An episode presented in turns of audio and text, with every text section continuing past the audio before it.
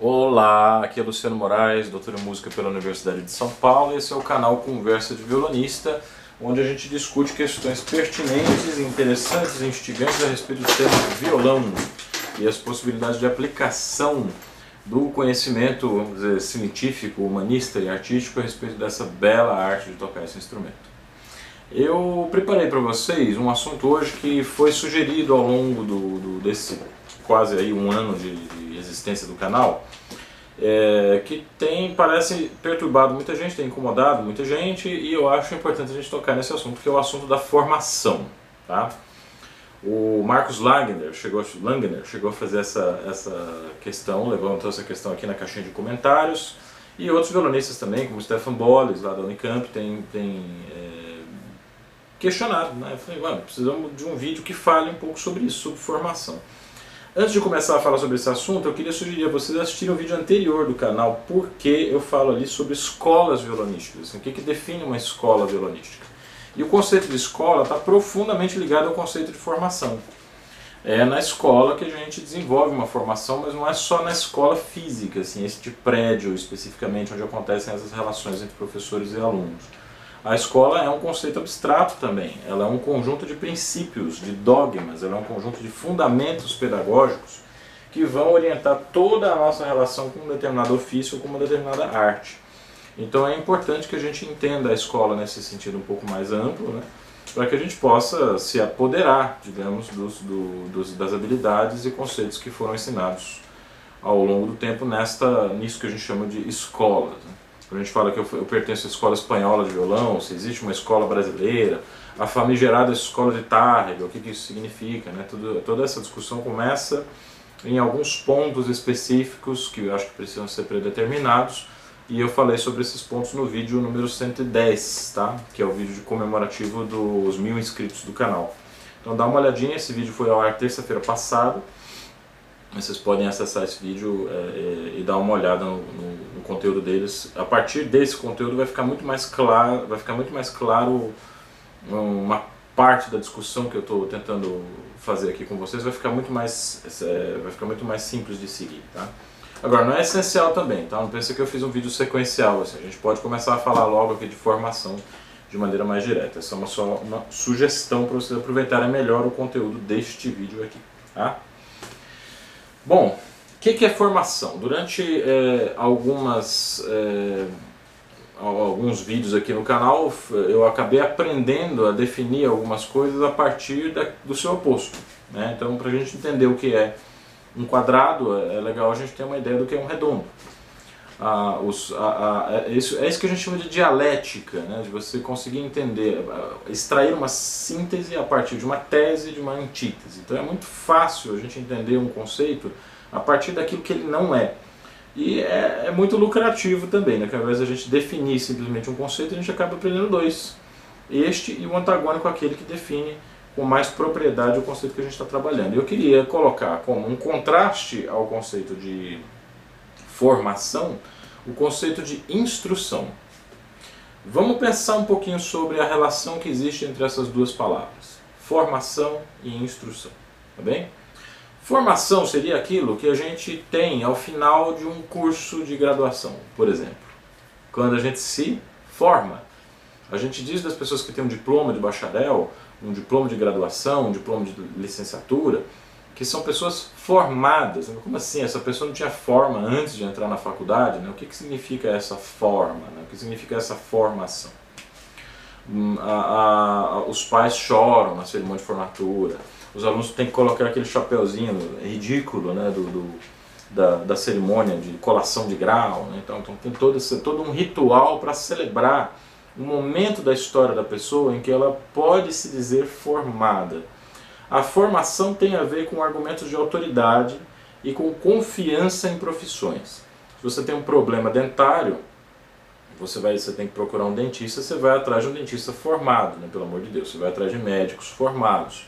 Muitos profissionais colocam os seus diplomas nas salas, nos consultórios que eles atendem. Né, médico formado pela Universidade de São Paulo, médico formado pela Universidade de sei lá quantas, né, como se, como se fosse realmente importante o conceito de escola, não só nesse sentido da o prédio físico, quer dizer, aquele lugar específico onde existe a Universidade de São Paulo, onde a pessoa se formou, mas também escola no sentido de como que a medicina é exercida naquele lugar, quais são os dogmas principais que são seguidos, quais são os fundamentos. Essa, essa escola de medicina ela é aberta para o experimentalismo de novas ideias, ou ela é uma escola muito tecnicista, ela é uma escola que trabalha muito com noções é, é, muito palpáveis, muito controláveis pelo método científico? Qual é o perfil da pessoa que se forma nessa escola? Entende? São informações importantes.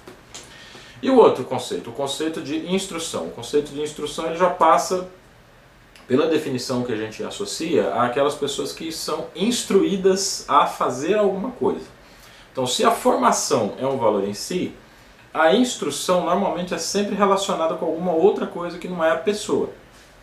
Então eu sou instruído, por exemplo, a gravar vídeos na internet com um determinado procedimento padrão. Eu tenho que colocar a câmera em um determinado lugar, tem que ter uma iluminação vinda em um determinado ponto, eu preciso organizar a sala, eu preciso organizar esse quarto de uma maneira que os vídeos possam transmitir uma ideia com algum nível de ordem, com algum nível de organização.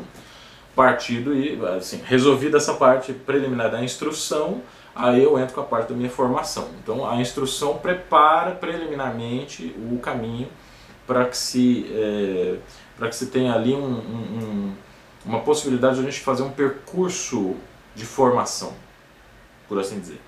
Quer dizer, os vídeos estão aqui por causa da minha formação, mas não necessariamente eu estou cuidando da formação de vocês através do vídeo. Aí a gente teria que pensar em um outro, um, um outro conceito envolvendo a educação à distância, envolvendo a educação online, que a gente pode entrar em um outro momento. Tá? Mas é, eu sou instruído a né, fazer uma série de coisas para que eu possa ter, para que essa, para que a minha formação possa aparecer. Né? É, vamos tentar pensar na seguinte situação: quando a gente, todos vocês acho que já enfrentaram isso, né? comprar um determinado produto numa loja, chega em casa, testa o produto, o produto não serve. Ou porque ele está com um problema de fabricação, ou porque você comprou errado esse produto, ou porque houve uma falha de comunicação entre você e o vendedor, ou vendedora e esse produto não, não corresponde às suas necessidades, você vai à loja tentar trocar né, o produto. O, o, o vendedor que, que, que efetuou a, a venda, às vezes ele pode fazer a troca sem nenhum problema, porque existe um protocolo na empresa que determina, olha, a gente aceita trocas até tantos dias, se a embalagem não estiver danificada, se o produto não tiver sido muito utilizado, né, por isso que calcinhas e cuecas são produtos que normalmente as pessoas não aceitam devolução, né, se o produto não foi muito usado ou se o uso não deteriorou esse produto, então a gente pode efetuar a troca sem problemas. Mas imagine a situação que esse, a inadequação do produto aconteceu por causa de uma falha de comunicação entre você e o vendedor. Às vezes você não conseguiu explicar direito o que, que você precisava. O vendedor te vendeu uma coisa que você não, não, não atendia às suas necessidades. Às vezes você explicou, mas o vendedor não entendeu. Ele fez uma, um link com outra situação na cabeça dele e acabou não conseguindo se conectar totalmente com aquela necessidade específica que você tinha naquele momento. O, o, o que, que acontece nessa situação? Que o, o, essa falha de comunicação, quer dizer, teoricamente a culpa não é nem sua, nem da empresa, nem do vendedor, porque você também explicou o negócio errado. Como é que se resolve esse tipo de situação? Quando o, o funcionário da empresa é levado a essa situação limite, é que a gente costuma escutar a seguinte frase: Eu não fui instruído a resolver esse problema. Ou eu não tenho instrução para resolver essa questão da maneira como ela está colocada. Esse é o momento então que algumas pessoas se elevam acima do funcionário de maneira extremamente mal educada e arrogante, olham para o cara de baixo, de cima para baixo e falam assim: Eu quero falar com o seu gerente tem nada de errado você querer falar com o seu gerente, mas não custa ser educado, né? Olha, será que o seu gerente não poderia, né? Olha, será que poderia, será que seria possível conversar com o gerente para tentar resolver essa situação, para não te comprometer muito, né? Enfim, essa situação é muito característica, né? muito típica de uma situação que a gente encontra uma pessoa treinada pela instrução a resolver um determinado problema. Tudo que sai fora daquele protocolo por qual ele foi instruído a, a proceder, né? Ele não pode mais resolver o problema, então ele tem que chamar o gerente. Aí vem o gerente. O gerente é uma pessoa que tem uma camisa mais bem passada, geralmente ele, tem, ele usa uma gravata, ele tem uma aparência mais, mais bem cuidada, e ele vai é, dizer assim, pois não, né, qual é a situação que tem que resolver, e ouvindo o contexto da questão, ele pode decidir se ele quebra o protocolo da empresa, se ele acrescenta um item no protocolo, se ele encaminha aquele problema para ser resolvido de uma outra maneira que o funcionário não tinha vislumbrado né, que poderia ser resolvido. O gerente, geralmente, é uma pessoa que tem formação. O gerente geralmente fez um curso de administração de empresas, ele fez um curso no Sebrae, sei lá. Ele fez alguma coisa ali que deu a ele um, um, esse, esse jogo de cintura, para propor situações em que a instrução não tem resposta. Então a instrução ela está ligada a procedimentos mais fechados, enquanto que a formação é aquilo que dá a condição da pessoa para criar as instruções.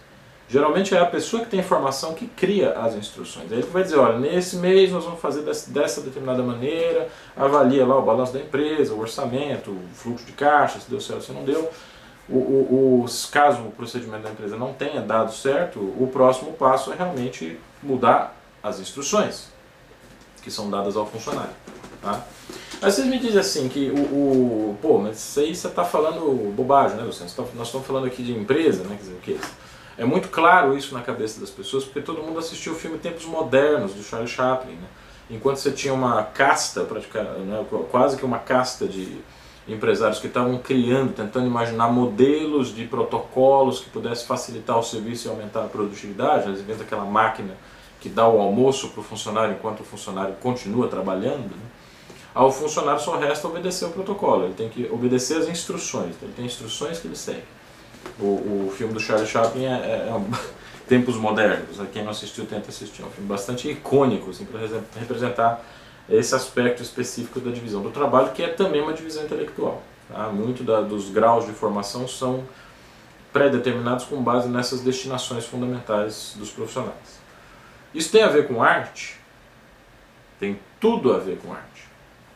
Eu acho que na arte é que isso aparece de maneira mais drástica.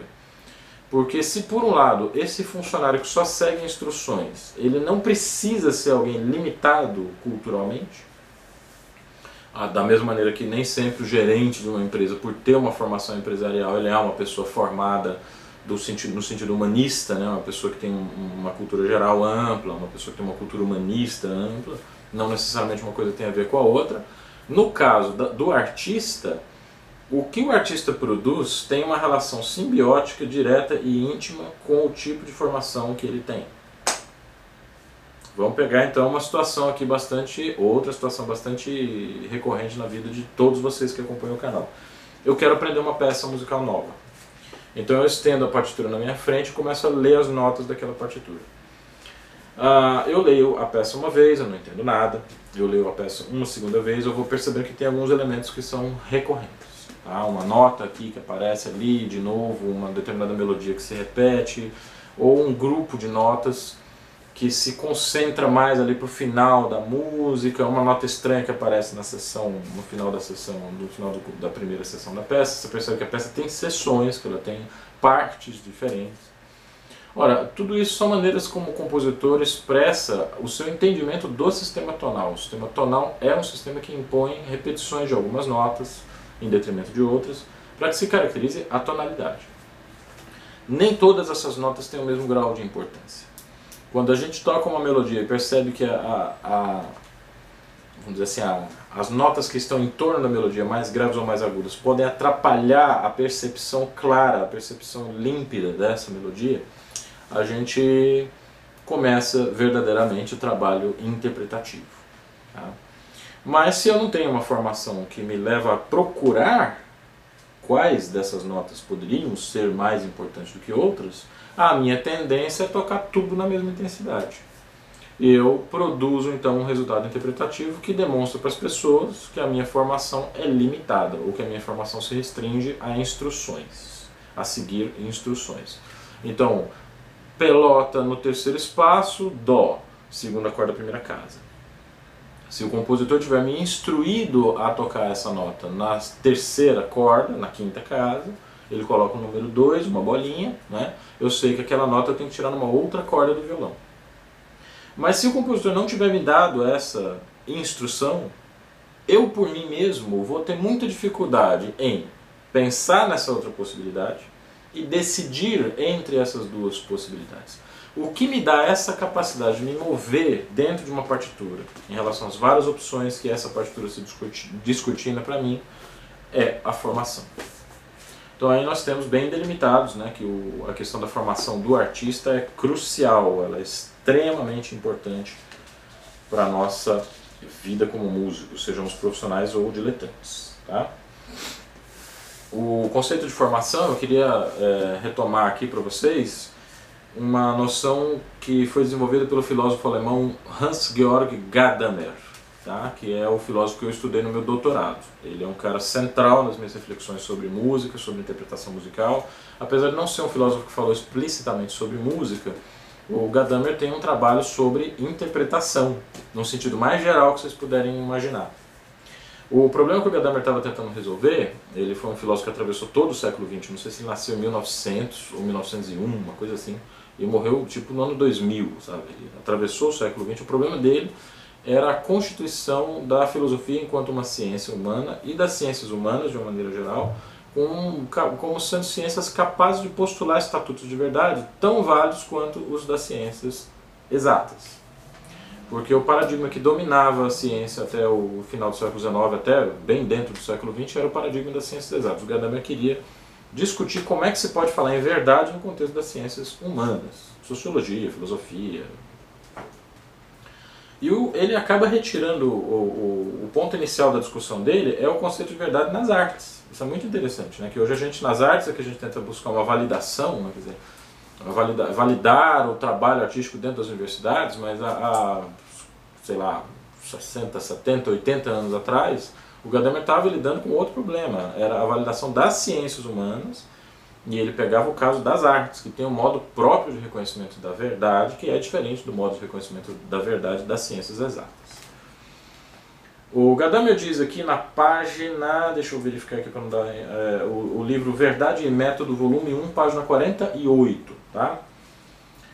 Ah, Voltemos nossa atenção ao conceito de formação, cuja importância para as ciências do espírito já ressaltamos, e aí nos encontramos numa situação feliz, porque já é um tema bastante mapeado. Né? Ah, passando ali por vários autores, ele cita aqui ah, escritores da Idade Média, a concepção de Kant, Klopstock, Herder, né? a gente chega em Herder como conceito de formação como formação que leva, eleva rumo à humanidade. Então a formação para a filosofia iluminista, para a filosofia ali dessa transição século XVIII, século XIX, não tem sentido falar em formação se não for uma formação que leva a pessoa para as humanidades. Ou seja, uma formação que leva para o conceito abstrato, que leve para a capacidade de discussão, para a capacidade de compreensão, para um domínio ainda que provisório das, dos ofícios artísticos mais básicos, a pessoa assistir um filme, por exemplo, e, e não ser preso por um discurso ideológico que está ali de, debaixo do filme, ela poder criticar esse filme do ponto de vista da sua, da sua criação, da sua composição, ele entender que os cortes no cinema significam muito, né? ele entender as entrelinhas de livros, por exemplo, da grande literatura, como é que você vai entender Capitu, por exemplo, Dom Casmurro, né, o livro do Machado de Assis, se você não é um leitor de entrelinhas. O livro perde a graça completamente. Se você não entende que o Bentinho está narrando uma história da qual ele foi protagonista, parte interessada, e portanto a narrativa dele é incompleta, se você não entende isso, você perdeu 90% do texto. Né? Então é isso que é a formação para as humanidades, a formação que cria pessoas, vamos dizer, completas, do ponto de vista da cultura. A Gadamer segue aqui na página 48. Né? Para o conteúdo da palavra, da palavra formação que nos é familiar, a primeira importante constatação é a de que o antigo conceito de uma formação natural, que se refere à aparência externa, e, sobretudo, a configuração produzida pela natureza foi, naquela época, quase inteiramente desvinculada do novo conceito. Isso que ele está querendo dizer é o seguinte: o conceito de formação, que era da Renascença do século XVI, era um conceito que estava ligado à formação natural. Então, nós temos ali na, na, na ideia de formação natural, vocês pegam aquela, aquele, aquele desenho do Da Vinci, do homem vitruviano, vocês vão ver ali que ele está defendendo uma ideia que é do Vitrúvio, no início da, da Era Moderna, no, enfim, século III, antes do século III, não sei exatamente a data, mas ele está aplicando os conceitos ali do Vitrúvio de proporções de formas. As proporções, elas seguem determinados padrões que são dados pela natureza. Então a, a, existe uma proporção entre a mão e o comprimento do braço, existe uma proporção entre a distância da testa ao nariz e, e, e, e o tamanho total da cabeça É isso que está em jogo ali naquele desenho do homem vitruviano do Da Vinci. É por isso que ele é tão importante. Porque ele é também documento de uma, de uma noção, de um conceito que era muito vigente na Renascença, de que a formação é algo dado pela natureza.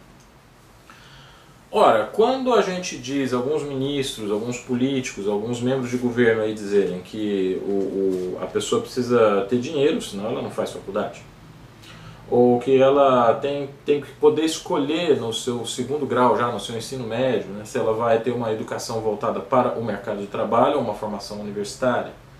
Eu lembro de uma propaganda do, da, da reforma do ensino médio que aconteceu ali no, no ano 2017, 2018. Adolescentes claramente são atores, né, porque um adolescente jamais diria uma coisa daquelas, é, falando, poxa, que bom que agora no ensino médio eu posso escolher se eu vou ter uma formação mais voltada para o mercado de trabalho ou uma formação mais voltada para outro. Aí a pessoa não diz. Né? Se existe uma formação voltada para o mercado de trabalho, tem uma outra formação também.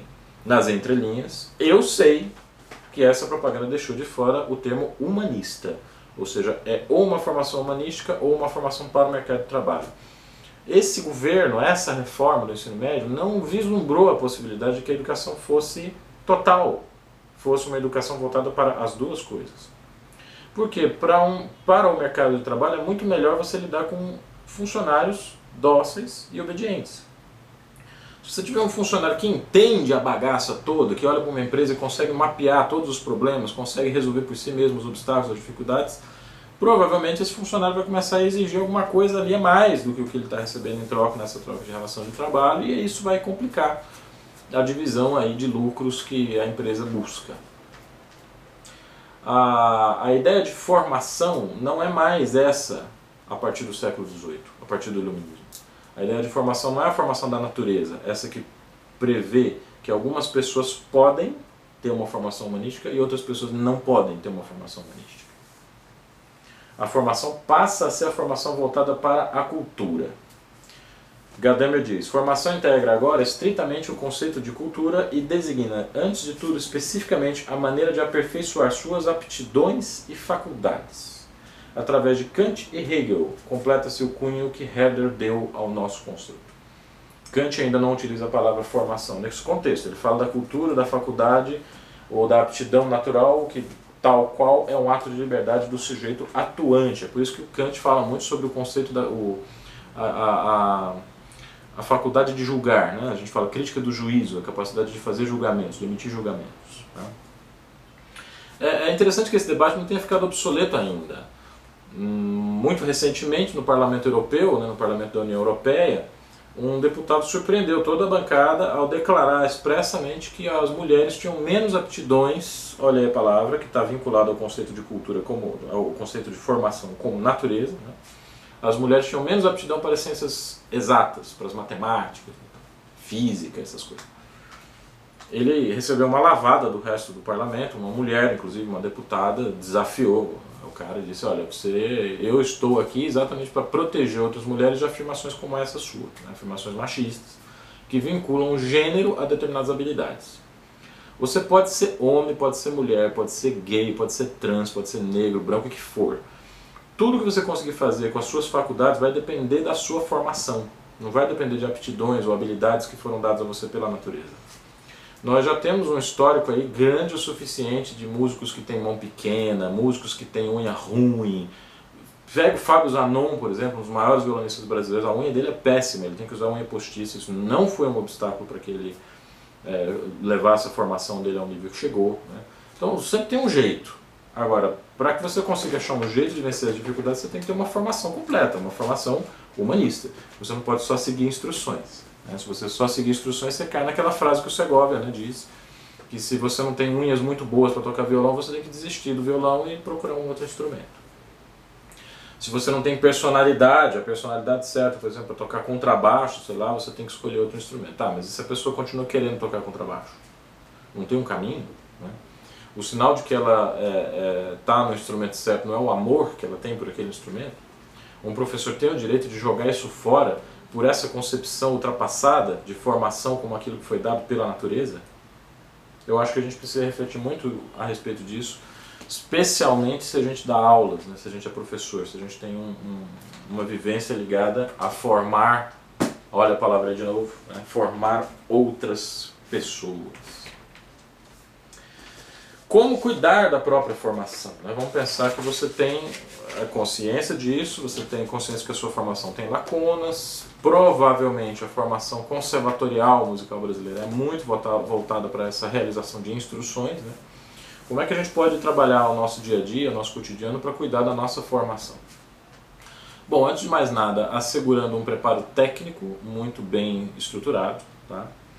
Assegurando uma capacidade de usar o corpo de forma muito inteligente para que vocês não desenvolvam problemas de LER, tendinite, distonia focal e outras doenças que acometem aí, doenças ocupacionais, né, que a gente chama. Ter muito cuidado com o corpo, praticar muito alongamento, fazer atividades físicas, ter uma relação saudável com o corpo. Estou até tentando me ajeitar aqui melhor na cadeira, né, que é para dar o exemplo e é, ter um tempo para estudar essas outras coisas que não tem necessariamente a ver com a peça exatamente a peça especificamente que você está trabalhando. Vou dar um exemplo, por exemplo, na interpretação de obras de Mauro Giuliani e de Fernando Sor. Você vai tocar uma peça do Fernando Sor, você está diante de uma obra é, que foi escrita por um compositor em um determinado contexto histórico, em um determinado contexto político. Fernando Sor nasceu em 1778 em Barcelona, na Espanha. Opa, Aqui vem a primeira informação que precisa ser contestada. Fernando Sor não era espanhol. Fernando Sor era catalão. Isso muda tudo. A Catalunha é uma região na, na, Espanha que nunca se encaixou completamente a esse projeto do Estado-nação espanhol. O pessoal lá tem outras características, eles têm outra, uma, uma formação diferente. Nem todos os catalães são separatistas, tá? muitos deles querem continuar sendo espanhóis, mas eles querem ter respeitado os seus direitos de serem considerados catalães. Uma questão parecida a gente tem aqui no Brasil, que é um país gigantesco, nós temos várias identidades diferentes. Né? Ser nordestino é diferente de ser paulistano, é diferente de ser goiano. No meu caso, eu sou um goiano em São Paulo, é outra coisa ainda também, completamente diferente. E a gente quer ter respeitados essas, né, a, a, nossa individualidade no que se refere às características coletivas dos lugares, dos espaços onde a gente nasceu, se criou e se formou. E o caso do Fernando Sor é exatamente esse. Tanto que quando Napoleão invadiu a Espanha e perdeu, o Fernando Sor se alistou no exército invasor. Ele se alistou no exército do Napoleão. Ele era um cara muito mais identificado com os ideais da Revolução Francesa do que com os próprios ideais do imperador, do rei espanhol o Napoleão foi chutado da Espanha depois da guerra, o Sor teve que se mudar. Ele, ele, viveu na França a maior parte do seu tempo, terminou seus dias na França. Né?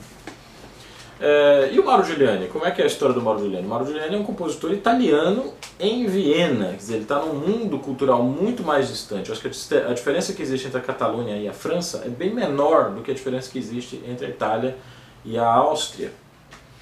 a, a o que o, que o, o, que o Giuliani estava preocupado era com uma, um certo uso do violão que pudesse reportar às pessoas a vivência da ópera.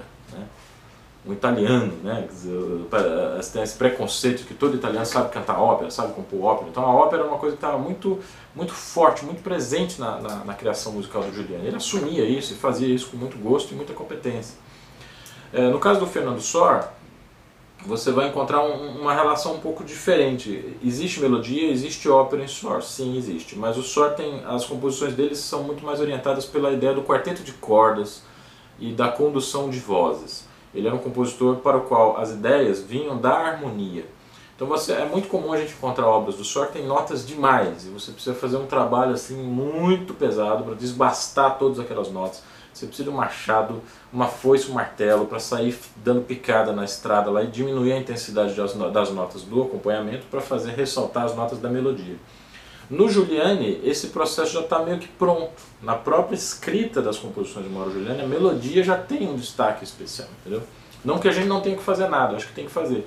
Mas é, esse é um tipo de obstáculo, esse é um tipo de problema que a gente tem que resolver em Giuliani, que é diferente do problema que a gente tem que resolver em Fernando Sor. Ora, se eu não tenho uma formação que me é, habilite a procurar essas diferenças, eu posso correr o risco de tocar Giuliani como se fosse Fernando Sor, ou o contrário. E aí eu estou mostrando para todo mundo que está me ouvindo que a minha formação não é boa, que eu tenho uma formação limitada, que eu não sei reconhecer os estilos dos compositores. Ou seja, gente, o que eu estou sugerindo para vocês é que sempre se posicione diante de um compositor como uma, uma, uma situação específica e procure se munir do máximo de informações que vocês tiverem a respeito desse compositor, a respeito do contexto desse compositor, para que a gente não faça né, interpretações que se misturam, assim, alho com bugalho. Né, em todos os níveis é possível fazer esse tipo de prevenção, desde os níveis mais básicos, como o que eu mencionei no início, né, de separar uma melodia do acompanhamento, identificar uma nota pedal, até os níveis mais elaborados, que eu distingui dois compositores dentro de um mesmo período histórico. Tá? Tocar de maneira diferente Vila Lobos e Bach é uma coisa, tocar de maneiras diferentes Sor e Giuliani é outra coisa, porque são muito mais, é, as sutilezas são muito mais é, é, tênues. Né? A gente está trabalhando muito mais no nível do detalhe da execução, são dois compositores do período clássico, né? clássico romântico, ali, da transição do período clássico para o romântico. Tá? Eu acho que era mais ou menos isso que eu tinha para dizer para vocês em relação à, à formação. Tá bem? É, é, nós podemos entrar em detalhes a respeito disso e se vocês quiserem a gente pode entrar nesses detalhes justamente na live que está programada. Nós vamos fazer uma live que não está definida a data ainda. Estou esperando coletar um, a, a, nossa enquete, né? Que eu, como o canal completou mil usuários e eu estou querendo fazer uma, uma live para comemorar esses, esse, esse alcance né, do canal com sugestões, com temas que vocês acham pertinentes. Eu estou dando aqui a minha sugestão, né? como que a gente pode pensar nesses detalhes de formação, verificando algumas peças, né? poderia tocar algumas peças da iniciação e a gente discutir isso, as dúvidas podem ser talvez colocadas ao vivo ali, a gente pode ter uma interação um pouco mais é, eficiente, um pouco mais efetiva do que essa forma né? que eu falo, vocês assistem o vídeo depois vem o feedback. Né? A gente pode pensar nesse assunto para discutir nessa próxima live, o que, que vocês acham? Coloque aí na caixinha dos comentários, tá? Participem aí do canal, porque o canal chegou nesse número de usuários em tão pouco tempo, porque vocês estão participando, porque os usuários têm alimentado o canal com muitas sugestões muito interessantes e criativas para os nossos debates semanais, tá bem? Estou tentando colocar os vídeos sempre terças e sábados, então na próxima terça-feira já vai ter mais um vídeo a respeito desse assunto, né, que a gente delimitou aqui, mas tratando de alguns detalhes que às vezes passam desapercebidos das pessoas, tá bem? Muito obrigado, então, por ter assistido até aqui é, e até o próximo Conversa de Violonista.